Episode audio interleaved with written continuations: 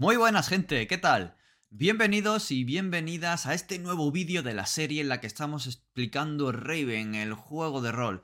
Este juego de rol de Daniel P. Espinosa que bebe de la obra de Poe para crear un mundo fantástico y oscuro en el que la magia maldita y el terror gótico del siglo XIX norteamericano lo impregna todo y es el protagonista. Eso y la familia Corvus, que está en el centro de todo. Ahora, en este vídeo, vamos a ver por qué.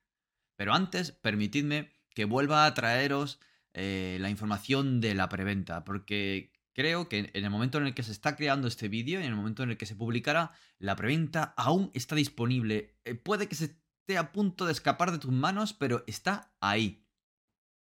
Así que nada, hazte con ella porque tiene una oferta de un pack de preventa que incluye por poco más de 60 pavos el libro básico, en tapa dura, como diría Mickey, a todo color, ilustrado por Abigail Larson y por eh, Andrés Saz Marlock, con la edición tan cuidada y tan chula la maquetación a la que nos tiene acostumbrado Shadowlands.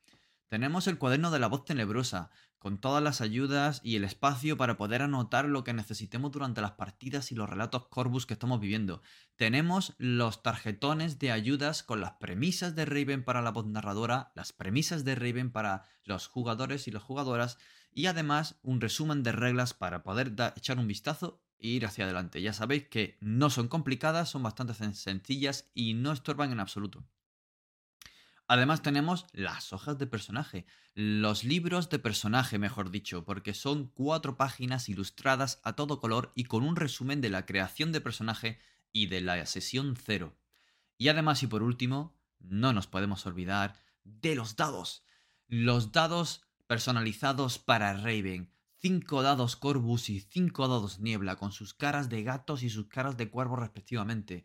Una delicia para todo rolero y rolera que se precie. Así que nada, lánzate porque luego te lo pierdes. Y por supuesto, si te quieres hacer nada más que con el manual básico, lo puedes hacer o con cada uno de los componentes, por duplicado, por triplicado, como diría Álvaro Lorman, hazte con 3-4 packs y calza allí las mesas de tu casa. Así que nada, con este guiño a, esta gente que, tanto aprecio, eh, vamos a lanzarnos, como decimos al principio, a hablar de la familia Corvus. ¿Quién es ¿Quiénes son la familia Corvus? Pues bien, todo comienza hace, hace 200 años, cuando Lord Poe Corvus llegó al continente perdido tras un peligroso viaje por estas costas de niebla desde el continente antiguo. Llegó por mar y encontró en esta península la olvidada ciudad de Raven. Aquí aprendió los secretos de la logia, eh, trajo a más gente aristocrática con sus sirvientes y a más burgueses y fundó la Orden de la Niebla que reconstruyó la ciudad y que intentó aprender los secretos de la logia que todavía estaba presente. Eh, reconstruyó Raven y eh, Lord Poe Corvus se quedó con una de las antiguas sedes de la logia, la que hoy día es la mansión Corvus. Es un lugar vasto y lleno de secretos como pocos y ha sido el centro de Raven durante la mayoría del tiempo. Lord Poe mandó en Raven, o al menos en la Orden y en todo Raven, con sus lazos entre la logia, entre los aristócratas que llegaban del continente antiguo, en esa nueva orden de la niebla que se formaba. Pero conforme fue profundizando en su conocimiento de la terrible y peligrosa magia de la niebla, se fue corrompiendo. Y al corromperse, llegó al punto de liberar una terrible maldición. La maldición que hoy día es terrible y cada noche está llenando Raven, atacando, intentando llevarse cada una de las almas que puede encontrar. La niebla, esa niebla, esa y otras maldiciones. La orden no tuvo por más que luchar contra ello, contra la niebla, contra lo, que quedaba de la logia y contra Lord Poecorbus, el fundador. Después de destruir la logia y de matar a Lord Poe, consiguieron controlarlo todo. Desde entonces, se tuvo que tomar una decisión. ¿La mujer y los hijos de Poe están también malditos o no? ¿Merecen morir o no por la locura de su padre o de su marido, respectivamente? bueno, finalmente lo que se decidió es que se dejaran vivir, pero con una vigilancia muy estrecha, una vigilancia sobre ellos, sobre sus cuerpos.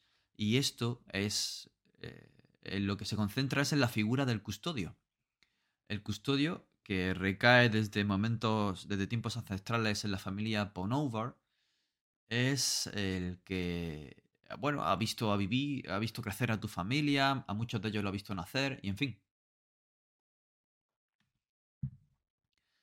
Es una de las particularidades de ser un Corvus, tener que convivir con un custodio que va a vigilar que no te corrompas, que va a vigilar tus experimentos, que va a vigilar tu progreso en la magia.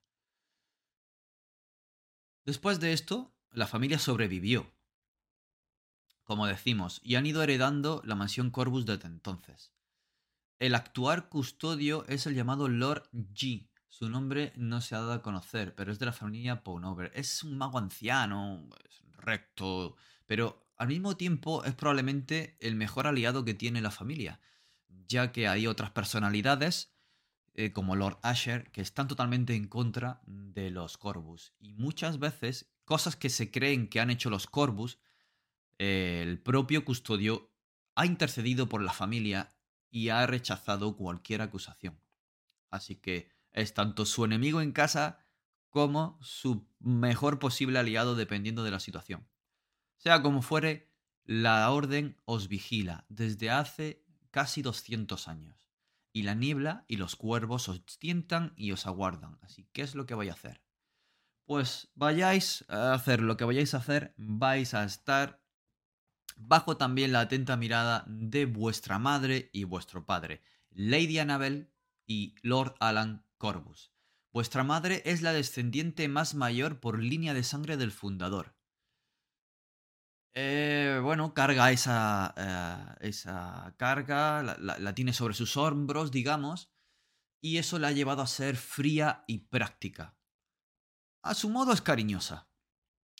Se interesa por vosotros, solo quiere vuestro bien, aunque a veces puede ser un poco maquiavélica, y con esa frialdad y esa practicidad, ese pragmatismo, llegar a ser, bueno, llegar a parecer que hace cosas que realmente no está haciendo. Sus medios suelen tener costes muy altos, sobre todo para terceras personas o incluso para vosotros. De hecho, puede haber eh, investigado o experimentado con vosotros cuando erais niños. ¿Recordáis esas preguntas de sesión cero de los PNJ de a quién querían más los, padres? A, ¿A quién de los personajes Corvus encerraron de niño en un ataúd durante un montón de tiempo dejándole entre fantasmas? Pues todo es eh, bondad y amor en la familia Corvus, como podéis ver. Ella es una presencia, digamos, Corvus 100%, como pueden verse en las, eh, las pinturas que hay colgadas. Tiene unos 50 años, cabello plateado, ojos grises, el rostro blanquecino, que deja ver ciertas venillas azuladas y su presencia, pues, bueno, es elegante, eh, fascina, es silenciosa, es intensa, tiene una mirada afilada como una cuchilla y también una lengua como tal que es capaz de cortar tu alma en dos. Y es paciente. Peligrosa. Por otro lado, tenemos a vuestro padre, Lord Alan, que es más reflexivo, filosófico, es más protector a su manera, mientras que él es silencioso y frío eh, ella, perdón, era silenciosa y fría. Él, pues le gusta analizar las cosas, charlar con vosotros, eh, cuestionar la autoridad, eh, en fin. tampoco es que sea excesivamente cariñoso, no deja de perder su no deja de tener su parte tenebrosa, pero tiene una cierta curiosidad científica incluso en lo que al cariño y al amor se refiere. Es fácil encontrarlo reflexionando por ahí, es de cabello largo, de color negro, ojos marrón oscuro, y siempre mira como si eh, su perdición estuviese al otro lado de la esquina o, en la próxima palabra que fuera a decir, por alguna razón. Siempre viste de negro, un hermoso traje siempre muy, muy eh, a la moda y muy cuidado. Cuando llegamos a la mansión Corvus, lo primero que nos recibe es un gran escudo, el escudo familiar. Es una familia aristocrática y como tal tiene que tener este escudo. Y es muy peculiar. Es redondo y lleva con vosotros desde que se asentaron eh, el fundador y su familia en Reimen.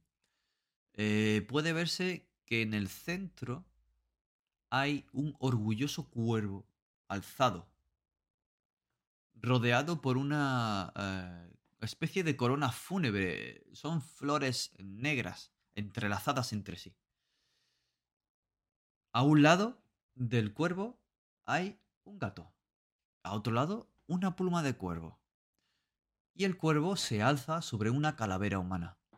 Se cree que el gato hace referencia a la mansión, pues aquí es el único lugar donde moran los gatos. Pero el, el hecho de que haya esa pluma de cuervo y que esté sobre una calavera humana también recuerda, eh, en parte, la fascinación por la niebla, por los cuervos y quizá la tendencia a la corrupción que tiene la familia. Pero bueno, sea como fuere, cuando llega una carta con este sello, normalmente eh, se considera infortunio, amenaza o al menos es mal agüero, no es bien recibida, por toda la leyenda de la familia, claro. La historia familiar ya la hemos comentado eh, al principio y en las pequeñas pinceladas que le hemos estado dando. Eh, el fundador llegó aquí, hubo una guerra, se reconstrucción, ha habido un difícil perdón por parte de la Orden y la gente de Riven, y esa maldición que se transmite de generación en generación. Daniel Pespinosa, además, nos regala una cronología con los hechos más relevantes desde la fundación de Raven y la, llegada de Lord Poe hasta la actualidad, lo cual también nos hace que podamos emplazar nuestras leyendas, nuestro material en las partidas y también alguna partida en flashback o algún hace 30 años y te vas allí y juegas esa parte y luego regresas, pues vamos, estas cronologías siempre, siempre son muy útiles. Pero no vamos a hablar más de la familia, digamos, inmediata que puede haber primos, primas, sobrinos que vivan o no en la mansión Corvus y que estén relacionados o no, sino que vamos a hablar de la mansión en sí. Esta mansión es uno de los lugares más antiguos de Raven, ya existía cuando el fundador llegó. Eh, puede que no estuviera en su mejor momento y parte de ella fuera reconstruida, pero era una sede de la logia con el gran tamaño que tiene, la extensión, las grandes salas y las amplias alas en las que se distribuye, no es del todo eh, desencadenado pensar que tuvo que ser un lugar importante para la logia. Así pues, cada personaje Corvus de la familia tiene espacio suficiente para tener su propia ala, sus propios aposentos, su propia biblioteca, eh, laboratorio, lugar de estudio, etcétera, etcétera. Y en donde quiera tenerla, porque es tan grande que incluso puede ser eh, personalizada, estar medio aislada. Eh, los personajes van a hacer de esa parte no solo su lugar de descanso, sino su lugar de refugio, su castillo, el lugar donde pueden verse tranquilamente con su persona amada o hacer esos experimentos que no quieren que nadie vea. La fachada, las ventanas, las puertas tienen una pátina negra. Es una mansión tenebrosa que da escalofríos. Muchas de las salas y de los salones pueden estar sellados por propia precaución. Puede que allí moren algunos espectros o algunos fantasmas de los antepasados, o puede que allí hayan tenido lugar experimentos o manifestaciones de la magia maldita, de manera que es mejor mantenerla cerrada. La mansión en sí misma eh, contiene un montón de semillas de aventura para poder jugar, si no queremos salir y explorar, jugar directamente en la mansión. Alrededor de ella hay eh, jardines, hay fuentes, hay lugares de paseo, pero también hay un bosque, viejos cementerios, eh, cuevas, estanques. Es que es una explanada con una extensión muy grande alrededor. Todo lo que quieras imaginar de una historia de fantasmas, todos los clichés y cosas que quieras nuevas aportar están aquí. Te las puedes encontrar aquí o las puedes crear para que estén aquí. Luego un muro aísla toda esta, esta tierra Corvus del exterior. Así que hay un largo camino que lleva desde la mansión hasta esa verja en el muro para acceder a la ciudad o de la ciudad para acceder aquí. Por lo tanto, tenemos a vuestra madre, a vuestro padre, pero hay más. Además de vosotros está la servidumbre y, y los gatos. Los gatos siempre es mejor dejarlos tranquilos. No manifestarle. Si has leído algo de Poe, cosa que no es necesaria para poder jugar y disfrutar Raven, todo se ha dicho. Los gatos es mejor dejarlos tranquilos, porque luego siempre pasan cosas. Y la servidumbre, bueno, esta es una de las cosas más curiosas y que más juegos pueden dar. Porque a veces parece que la servidumbre, que muchos se han mantenido como familias sirvientes, uno a uno podemos encontrar al jardinero Peter III, porque es el tercero de, su generación de, jardineros. Eh, en fin, eh, hay quien dice que son los que verdaderamente conocen la mansión, quien verdaderamente la controlan y quienes son custodios a veces de sus secretos más ocultos. Y esto puede ser muy interesante, muy, muy interesante, para poder eh, utilizarlo en partida.